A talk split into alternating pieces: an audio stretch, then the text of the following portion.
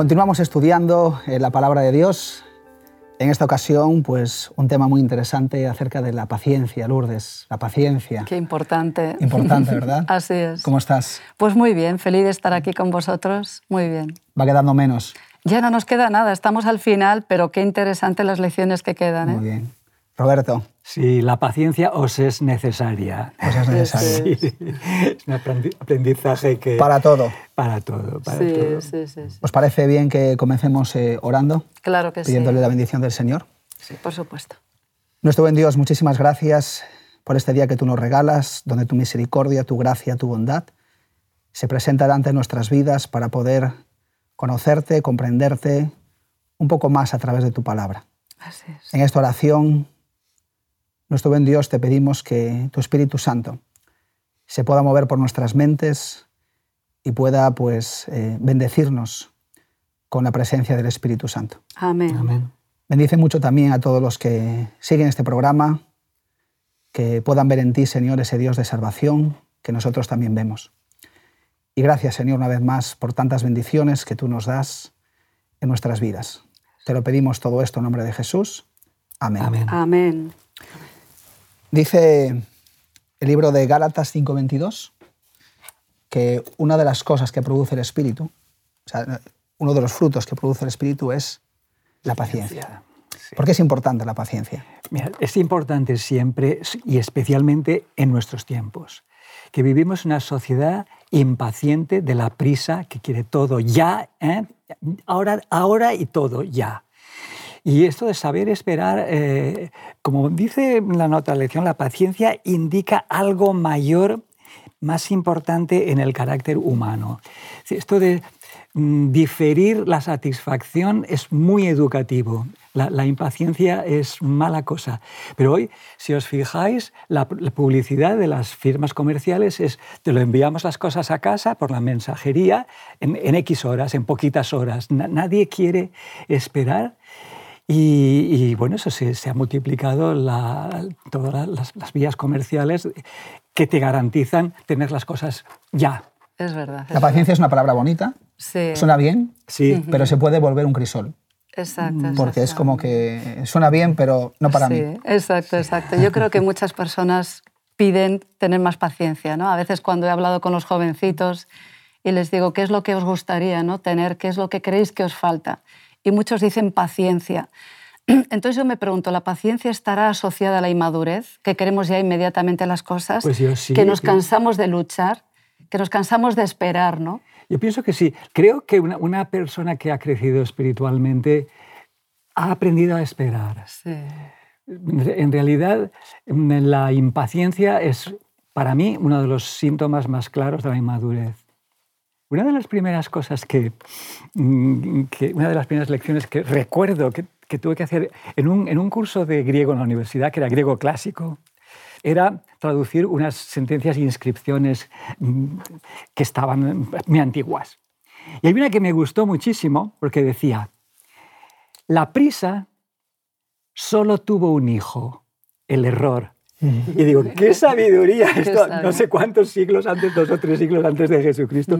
La paciencia solo tuvo un hijo, el error. Y creo que, en mi propia experiencia eso ha sido así. A veces en nuestra relación con Dios, la paciencia pues, es importante porque Elena de Guay nos dice que el plan de Dios para nosotros eh, puede requerir mucho tiempo de espera. Sí. Y en la Biblia vemos esto, vemos como Dios eh, muchas veces que ha querido eh, bendecir a alguien, ¿verdad? Con un propósito, con un plan o con una promesa, eh, en todo hay que esperar. Y nos dice aquí en Eneguay que podemos aprender a tener paciencia durante este tiempo. Si nos concentramos en la persona de Dios y confiamos en Él que está obrando, a nuestro favor hay muchas razones, razones para esperar, Lourdes. Uh -huh. Claro que sí, muchísimas. Me gustan las explicaciones que nos da la escuela sabática. Nos dice que cuando se espera, nos ayuda a reorientar nuestra atención y alejarnos de lo que nos distrae para volvernos a Dios. Uh -huh. Que creemos que ese es uno de los motivos por el cual quizás Jesús todavía no ha venido, ¿no? Porque igual estamos un poco distraídos y hemos olvidado el verdadero sentido por el cual estamos aquí. Luego nos dice que esperar nos permite desarrollar una imagen más clara de cuáles son los motivos por los cuales vivimos y luchamos, ¿no? Y de alguna forma poder rectificar También genera perseverancia, También. otro don que es tan vital en todas las áreas de la vida para conseguir nuestras metas, nuestros objetivos. También abre la puerta al desarrollo de muchas fortalezas espirituales, como es la fe y la confianza. Eh, en otro momento, en otra clase, decíamos que la fe, o sea, que la esperanza es la fe que espera, ¿no? Y la paciencia sería también algo parecido, la que con, con fe espera que se haga realidad esas promesas que, que, creemos en la palabra de Dios. Luego, la espera permite a Dios poner otras piezas en el rompecabezas del cuadro completo. Claro. Qué bonito, ¿no? Sí. Saber que igual estamos aún incompletos y con la espera el Señor, pues de alguna forma, va contribuyendo para suplir aquello que nos está faltando. Y a veces es a través de los crisoles, a través de las pruebas de la vida. Uh -huh. Por eso es importante. Y lógicamente nos ayuda a esperar con fe, Con fe. porque si no hay fe, lógicamente eh, nos quedamos en el camino, como ha ocurrido con tantas personas que se han impacientado, que se han cansado de esperar. Por eso no es de extrañar que la característica de, del pueblo de Dios en los tiempos del fin sea la paciencia. Eh, Apocalipsis 14, 14, ¿verdad? 12. Aquí está la paciencia, Paciencia. de los santos. Capacidad de, de- de esperar, de resistir, ¿verdad? De, de- Exacto. de no desanimarse. Hablemos un poquito del- de lo más importante, el Dios de la paciencia. Porque claro, ¿no? nos piden paciencia, Dios nos pide paciencia a través de su palabra, pero sobre todo porque es una característica de su, de su forma de ser. Dios es un Dios paciente o no es paciente. Muchísimo. Hay mucho, por ahí un mucho. texto de Pedro, ¿no? Sí, Lourdes? Exacto, me encanta No sé si lo tienes ahí a texto. mano Sí, para... sí, me gusta muchísimo Porque es un este texto, que nos texto. enseña algo muy importante Eso es, acerca eso de, es. Paciencia. de Sí, cómo sí. es Dios. Segunda de Pedro Exacto, 3.9. Sí. El Señor no retarda su promesa, según algunos la tienen por tardanza, sino que es paciente para con nosotros, no queriendo que ninguno perezca, sino que todos procedan al arrepentimiento. Muy bien. A mí es que me encanta este texto, Sí, chicos. Qué bonito. No queriendo que ninguno perezca. Yo creo que esa es la explicación, como bien dice aquí Pedro, por la la cual. Cristo no ha venido todavía. Con paciencia está esperando que vayamos a Él, que rectifiquemos de nuestros caminos que no nos, no nos acercan a Él. ¿no? Y está dando la oportunidad de que otras personas también le conozcan. La paciencia entonces no se aplica solamente a, a aguantar a personas, a soportar a personas, sino a veces tiene también una relación directamente con eh, no hablar Sí. demasiado, A con esperar. eh, esperar, no, no ser eh, apresurado en las decisiones. Es decir, tiene también una dinámica, Muchas dimensiones. muchas dimensiones en, es. en nuestra vida. No se trata de decir, ay, qué, qué paciente soy con, con mi marido, con mi suegra o con mis hijos, ¿no? Sino se trata también como persona, a la hora Sí, de claro. saber sí, pues, sí. tener dominio propio. También va muy unido al dominio propio, ¿no? Eso es, eso Me es. gusta mucho un pasaje aquí en Mm. Eclesiastés, todo, es que el capítulo 3, sobre todo la, toda la primera parte, que podíamos titular Los tiempos de Dios. Es interesante que este no lo menciona, pero a mí me, me gusta introducirlo Muy porque el Eclesiastés es un libro poco leído, pero muy, muy profundo. Todo tiene su tiempo, es decir, para, para Dios mm, hay tiempos, y esto lo, lo hemos visto también en el Nuevo Testamento, llegado el cumplimiento del tiempo, pero aquí, y hay un pasaje de estos versículos, aparte de toda esta lista que hay, los tiempos de amar, tiempo, etcétera, etcétera, está, Dios lo hizo todo hermoso en su sazón, en esta, esta traducción mía, en su sazón. Sazón es una expresión que utilizamos para la fruta. Demasiado verde no está buena, demasiado madura ya se pudre. Entonces, Sí, sí, todo sí. bello en su sazón. Entonces, ¿cómo compaginar nuestra impaciencia con los tiempos de Dios? Mm, mm. Eso no es tan fácil. Sí, sí, sí. Claro. En relación a lo que has comentado, Israel, eh, cómo la paciencia nos lleva a desarrollar otras cualidades, no esperamos o no somos pacientes de cualquier manera. Yo creo que el texto de Colosenses 3:12 nos explica bien esa idea. Dice, vestíos pues como escogidos de Dios, santos y amados, de entrañable misericordia, de benignidad, de humildad, de mansedumbre y de paciencia. Entonces, lógicamente, como muy bien has dicho en la introducción, toda- todo esto es posible solamente si el Espíritu Santo está en nuestros corazones. Sabemos que esto por nosotros mismos es imposible de conseguir. ¿Por qué? Porque nuestra naturaleza nos lleva a reaccionar, nos, busca, nos lleva a defender nuestros derechos o actuar de formas a veces egoístas. ¿no? Y esto es lo que nos permite por representar el carácter de Cristo en nuestras vidas. Así que los crisoles, estos crisoles que a veces el Señor nos, nos adentra, también nos ayudan a producir paciencia. Yo tengo, podríamos contar todos muchos experiencias, muchas experiencias de a veces que nos hemos apresurado, anticipado a los planes de Dios y finalmente nos hemos dado cuenta en el tiempo que es mejor a veces esperar o callar o, estar quieto. ¿no? Romanos capítulo 5, eh, versículo 3 al 5 nos dice, y, y no solo esto, sino que nos alegramos aún en las tribulaciones, es decir, en los, en los crisoles, al saber que la tribulación produce paciencia. produce paciencia, nos produce aprender a esperar. La verdad que esta vida es aprendizaje todo el tiempo. Y, aprender para la eternidad es, un, es una, forma parte de la pedagogía divina. Y la paciencia, además, versículo 4, produce un carácter aprobado y la aprobación alienta la esperanza. Y la esperanza no defrauda, porque el amor de Dios está vertido en nuestro corazón por medio del Espíritu Santo que nos ha sido dado. Es interesante que la Biblia también nos presenta ejemplos, muchos, de impaciencias, muchos de impaciencias y de personas que han sabido esperar y eso ha resultado en una bendición, como el caso, por ejemplo, de David.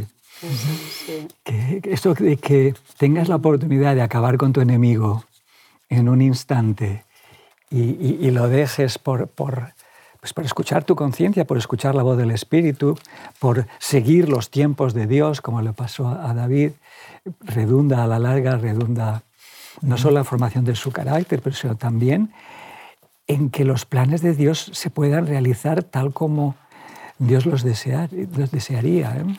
Así es. Eso es, eso es.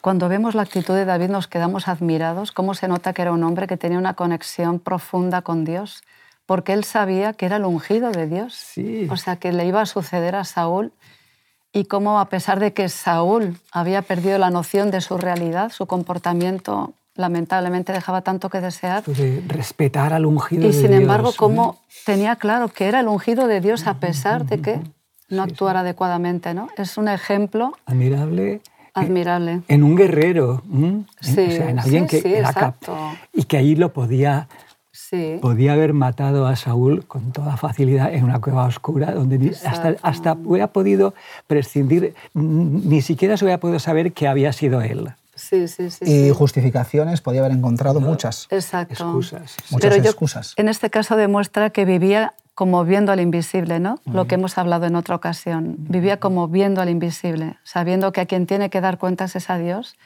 aunque los hombres no le vean. Por eso actuó con esa consecuencia, ¿no? En la formación del carácter hay una expresión que aprendí de un profesor mío hace muchos años, que para, nos animaba a, estudiar siempre, no, no a correr para los exámenes. Mm. Dice, porque una calabaza te crece en, varios días, pero un roble necesitas muchos años. Muy buena. Sí, sí, sí. eso es, cierto. El Salmo, David nos presenta también aquí un salmo, el Salmo 27, 14, que nos hace la siguiente propuesta. Espera en el Señor, mm. esfuérzate y aliéntese tu corazón pero recuerda, espérate en el Señor. Sí, sí, sí. Hay una promesa importante aquí en, en, la, en la, espera, en aprender a, a, encontrar el momento oportuno eh, para que Dios conteste. Gálatas 4:4, mm. también Dios eh, podía haber enviado a Jesús antes, ¿no? Había muchos momentos donde Jesús podía haber venido en a lo largo de la historia. En el Antiguo Testamento podía haber sido para nosotros en cualquier momento. Pero sin embargo nos dice que, que, llegado el cumplimiento del tiempo, Dios envió a su hijo, nacido de mujer. Me fascina. El, momento muy donde se había perdido casi todo, toda esperanza. Nadie esperaba ya casi nada. Totalmente. Me, me fascina que mm, un estudio científico de gente no creyente, mm, para explicar el cristianismo de manera sociológica, ¿verdad? Mm. es que, claro, coincidió, Jesús le coincidió en el momento oportuno. Es, interesante esto porque digo, están eh, confirmando que Dios tenía razón. Momento oportuno, que había un momento de paz, una paz larga, la, paz, la Pax Romana, que había una lengua que, facilitaba las comunicaciones, que ya había las principales vías romanas, una, de ellas que pasa por esta misma población, en la Vía Augusta. Eh, eh, las, las vías romanas permiten el el desplazamiento rapidísimo. Es increíble como las postas del ejército, del gobierno romano, podían llegar, correr cientos de kilómetros en un día, porque había relevos. Y bueno, entonces, llegado el cumplimiento del tiempo, me, interesó muchísimo que este historiador, que seguramente no es creyente, dijera, claro, Jesús tuvo éxito el cristianismo porque es que llegó en el momento oportuno. Sí, sí, sí. Lo que pasa es que yo creo que nosotros no vemos lo que Dios ve. nosotros a nivel social, a nivel político, podemos interpretar, creer, pero solamente Dios sabe, ¿no? Así es. Y eso mismo lo podemos trasladar a la segunda venida de Jesús, ¿Cuántas voces escuchamos de hermanos que dicen, ¿por qué no habrá venido Jesús todavía? ¿Por qué tarda tanto en venir? Pero Él tiene sus tiempos, Él ve lo que quizás nosotros no estamos viendo. Y como hemos leído en el texto de Pedro, su mayor anhelo es salvar al mayor número posible de personas.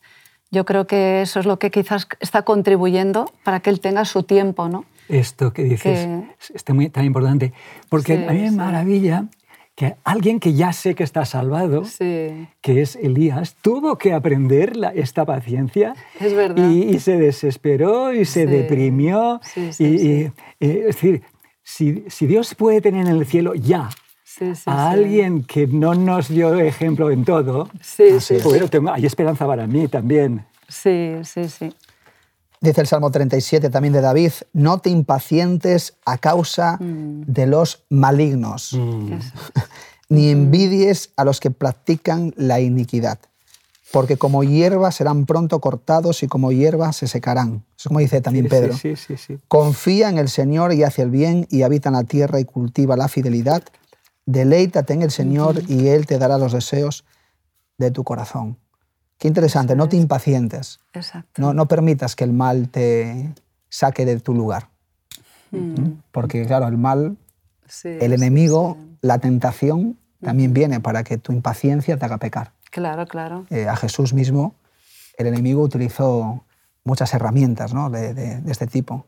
Le escupieron, le pegaban, le hacían a Juan el Bautista, que, a quien Jesús amaba, pues lo, lo mataron. Exacto, exacto. Y sin embargo Jesús siempre mantuvo su lugar. No, pues no, no, no, no se mantuvo pasivo ante el mal, pero no se sacó de su lugar. Por eso, según los cánones de este mundo, a veces es más fácil envidiar a los que prosperan, a los que, los que les va bien, aún sabiendo que los recursos o los medios que utilizan no son los más correctos, los más justos. ¿no? Por eso dice, no te impacientes a causa de los impíos. Entonces, el que espera no siempre es un modelo o un reflejo de admiración en esta sociedad, sobre todo cuando se espera en el Señor, porque los valores que le mantienen no es lo que más hoy en día trae. ¿no? Entonces lo importante es que tengamos muy claro el motivo por el cual esperamos y aprender pues, de esas personas, ¿no? de esos personajes que vivieron por la fe hasta el final, aunque eso supuso a veces perder su vida, como en el caso de Juan, en el caso de Santiago y, y de tantos seguidores. ¿no? Hay una, eh, como dijamos, efecto colateral de que la, la espera, saber esperar y tener paciencia, también tiene efectos, incluso vamos a saliéndonos fuera del ámbito espiritual. Si os fijáis, la, yo estuve viendo un estudio con algunos alumnos de los libros de autoayuda que hay que proliferan, ¿verdad? Y donde uno, pues, eh, la fuerza está en ti, o sea, no, no coincidimos para nada con su filosofía. Pero sí que coincidimos con algo que ellos reconocen que tienes que aprender a esperar, que tienes que aprender a dominarte. Entonces, yoga, técnicas de relajación. Contar hasta, diez, contar hasta sí, muchísimos. No hay ningún libro de autoayuda que no te dé técnicas para que esperes, que tengas paciencia. O sea, que en el fondo, hasta los no creyentes están dándole la razón a la Biblia diciendo que cuánto mejor te sería saber esperar en Jehová. O sea, nosotros tenemos una dimensión que ellos no tienen. Mm. Ellos intentan conseguir algo por sus propias fuerzas y bueno, pues naturalmente que eh, no los juzgamos. Mejor es que mm. hagan eso que, que, que, busquen otros caminos peores, ¿no? que aún los hay. Entonces, pero qué, qué, interesante que el Señor ya nos haya dado a nosotros algo mucho mejor que las mejores técnicas de autoayuda. Exacto. Porque Él nos va a dar la ayuda Él mismo. Sí, sí, Podemos estar viendo que nosotros como cristianos em, podemos estar pasando una etapa ahora mismo de ver cómo la iglesia pues decrece, falta relevo generacional en la iglesia, quizás pues nuestro matrimonio, la educación de nuestros hijos, mm. que podemos estar educándolos muchos años y ahora pues se alejan de la iglesia. Y claro, el, el mal desanima también. Y a veces uno, esta famosa frase de no tires la toalla, ¿no? Mm. La, paciencia es, sería así como no tires la toalla. Sí. Merece la pena confiar. Merece la pena pues, no, no desanimarse. Aunque las cosas estén como están, merece la pena seguir yendo a la iglesia, merece la pena seguir trabajando para el Señor, merece la pena seguir haciendo el bien. Porque a veces este me hace esto, este me hace el otro, pues mira, aquí todos iguales. Pero finalmente nos pone aquí el Señor, eh, Jesús cuando vino a este mundo, lo, vino en un momento donde cada uno iba a lo suyo y, el egoísmo, ¿verdad? la crueldad, el imperio romano allí que hacía todo lo que quería mm. y mucha gente desanimada. Y es muy parecido a este tiempo. Mucha gente desanimada. por eso el consejo que es muy concreto, no nos cansemos de hacer el bien. Porque sí, que fatiga hacer el bien. Y sobre todo, y sobre todo a los de la propia fe y su familia. Sí, ¿Qué pasa cuando nos impacientamos? Aquí tenemos dos ilustraciones que se nos presentan. Una, por ejemplo, de Saúl, cuando había recibido unas órdenes claras de, Samuel de parte de Dios. y la otra tenemos a mí, a Elías, que comentaba Roberto antes. ¿no? ¿Qué, le pasa a Saúl aquí? Que eh, cuando lo van a ungir rey, está escondido. Hmm. Y cuando recibe unas órdenes claras del profeta Samuel, pues claro, eh, se, hace una especie de criterios propios que le llevan a cometer un error grande. Sí, a mí me, me, mm. impacta aún más, porque claro que yo, uno entiende, es que quiere hacer los sacrificios, lo ofrece para el Señor, o sea, ya, es un poco más dudoso, pero me impacta más el caso de, de Sara y Agar. Es decir, mm, yo soy mayor, me estoy haciendo mayor. Hay una promesa. ¿Cómo voy a ayudar a mi marido? Me, me, está cansando. ¿eh? Y, y, esta impaciencia, porque mm. esto, yo vivo en una sociedad aquí, aquí es curioso, mm, en, en una España en que los niños se tienen muy tarde, y la mayoría de, nacimientos que ocurren en España son de mujeres entre los 30 y los 40, pero hay muchas que después de los 40 quieren tener hijos. Mm. Y aquí, aquí en Valencia, yo soy muy amigo de, uno de los, los, médicos de aquí, eh, tiene una de las clínicas de fecundación eh, asistida más importantes del mundo, mm. aquí en Valencia.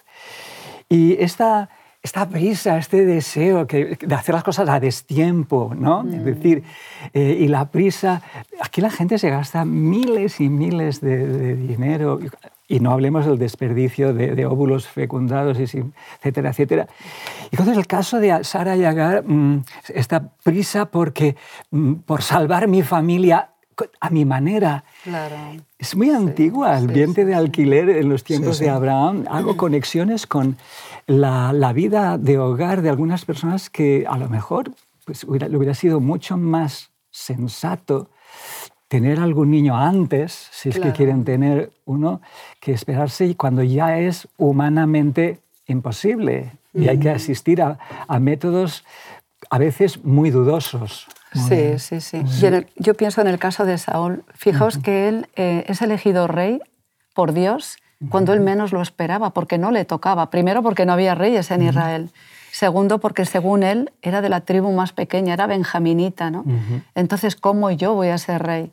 O sea, se le da el privilegio de ocupar un puesto tan importante en el pueblo de Israel, sabiendo que Dios va a estar con él, pero claro, siempre con unas condiciones. ¿Las condiciones de qué? De que obedezca al Señor. El Señor, a través de su profeta, le da pues, unas pautas de cómo hay que actuar. ¿no?